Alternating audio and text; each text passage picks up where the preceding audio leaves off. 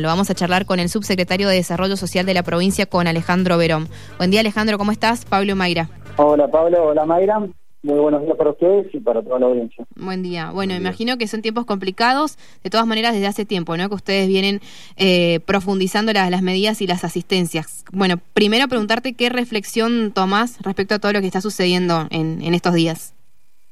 Sí, venimos, como, como decís bien, hace tiempo, ¿no es cierto?, con, la asistencia, aumentando la asistencia por parte de la provincia que se complementa con asistencias que brinda el Estado Nacional y los, y, los propios municipios.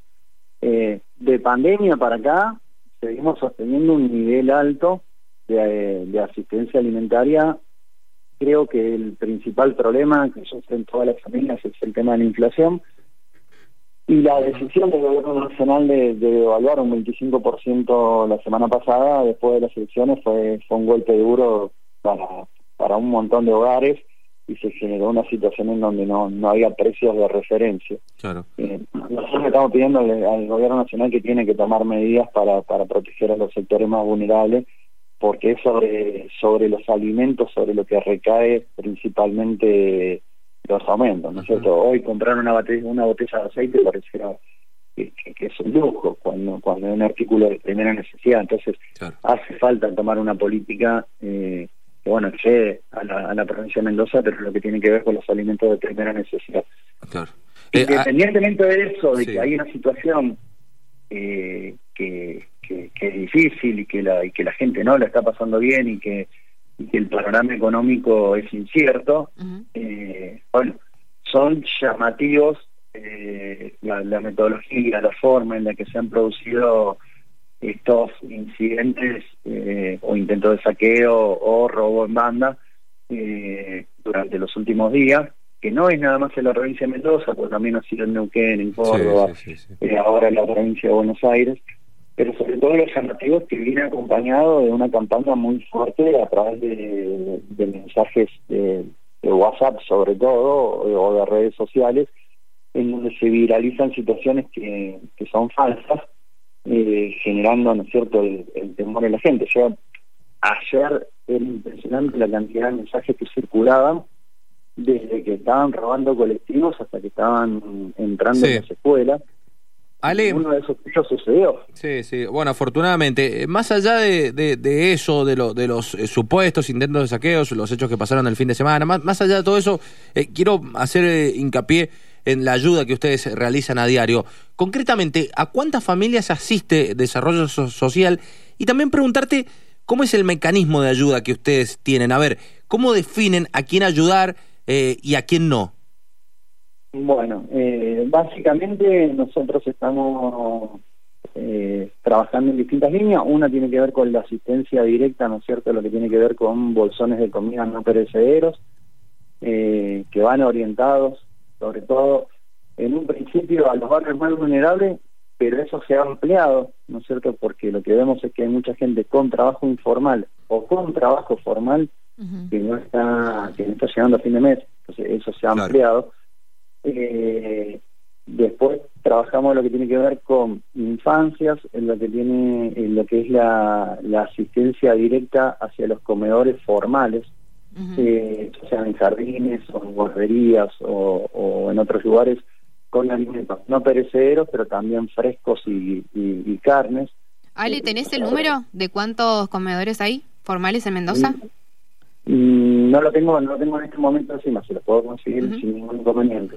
Bien. Y después trabajamos con eh, organizaciones sociales que realizan eh, ollas populares o merenderos comunitarios de manera más informal, a eso le brindamos asistencia en alimentos en seco y por otro lado lo que hemos visto es que ha aumentado el, pedido de subsidios de alquiler sobre todo recordemos que los alquileres eh, con esta ley de alquiler vigente se han duplicado los precios entonces eh, si el año pasado pagaba 50 este año paga 100 hay muchas personas que necesitan un acompañamiento en función de poder garantizar, ¿no es cierto?, poder seguir, seguir pagando el alquiler.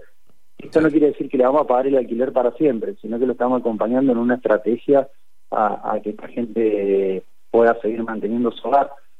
Eh, y por otro lado, durante todo este invierno sostuvimos con operativos fuertes y grandes lo que es la eh, Garrafa en tu barrio, el programa de la Garrafa en tu barrio, que es llevarle a la gente de los barrios que no tienen conexión a redes de gas natural la garrafa con precios subsidiados eh, por la provincia de Mendoza. ¿Cómo funciona?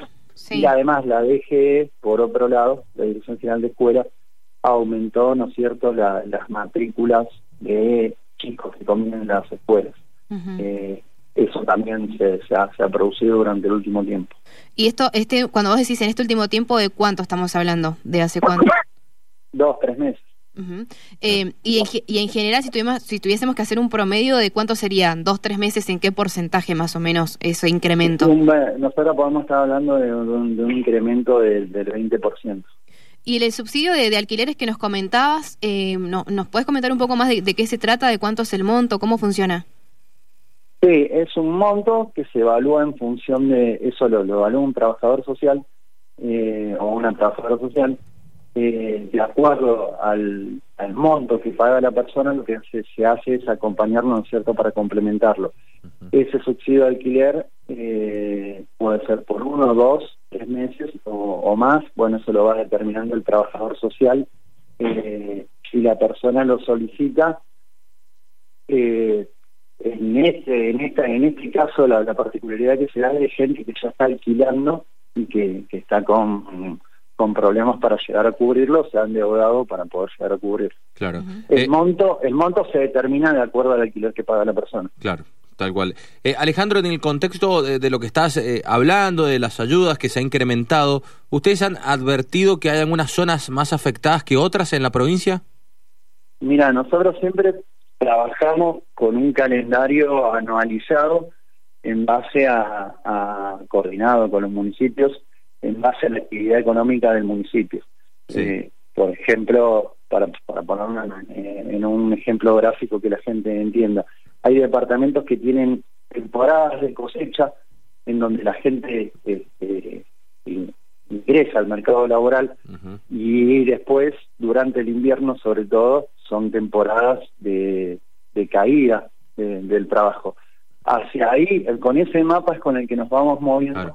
en función de dónde desplegar la asistencia. ¿Y han visto algún departamento? Coordinando, obviamente coordinando con los municipios, ¿no es cierto?, eh, las estrategias para, para cada uno de los departamentos. Claro, ¿y han visto algún departamento que esté más afectado que otro?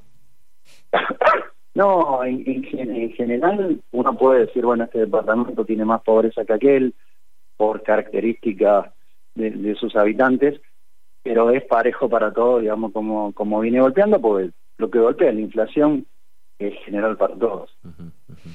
Eh, vos nos decías que hay personas que están trabajando de, manera formal y que de todas maneras no llegan a fin de mes y piden esta asistencia. Eh, ¿cómo, ¿cómo, hacen ustedes y si tenés algún, alguna cifra, algún total de, de, estas personas que se han sumado en este último tiempo?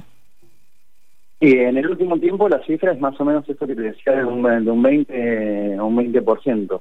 Es lo que son personas que vienen a solicitar este tipo de asistencia, que lo pueden hacer a través de la dirección de contingencia o a través de las direcciones de desarrollo social de cada uno de los municipios, en caso de necesitar coordinar, coordina con la provincia las asistencias.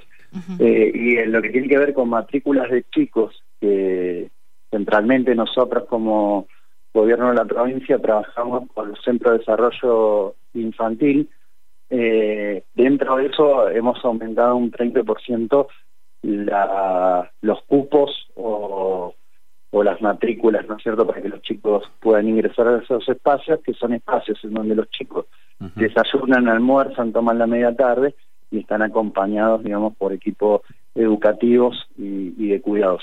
Bien, algo dijiste, pero eh, te pregunto y de paso te, te, te, aviso que es la última consulta que te hago, Alejandro, así no te quitamos mucho tiempo. Eh, están manteniendo algunas reuniones en las últimas horas por todo este conflicto, esta situación que estamos viviendo. Eh, ¿Está previsto algún tipo de anuncio, alguna medida, algún operativo especial para los próximos días? Mirá, no, venimos trabajando con todos los municipios en, esta línea de, de trabajo.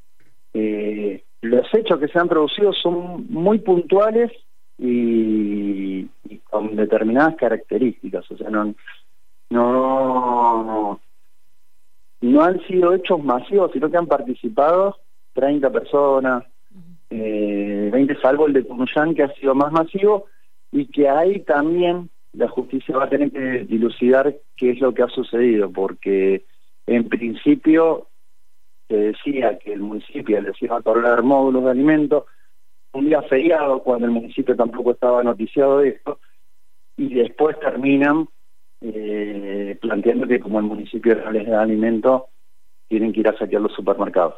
Eh, es rara la, es rara la situación esa, está trabajando la justicia en función de esclarecerlo, y también esto, ¿no es cierto? O sea, poder trasladar que eh, se han detenido personas que han participado de, estos hechos.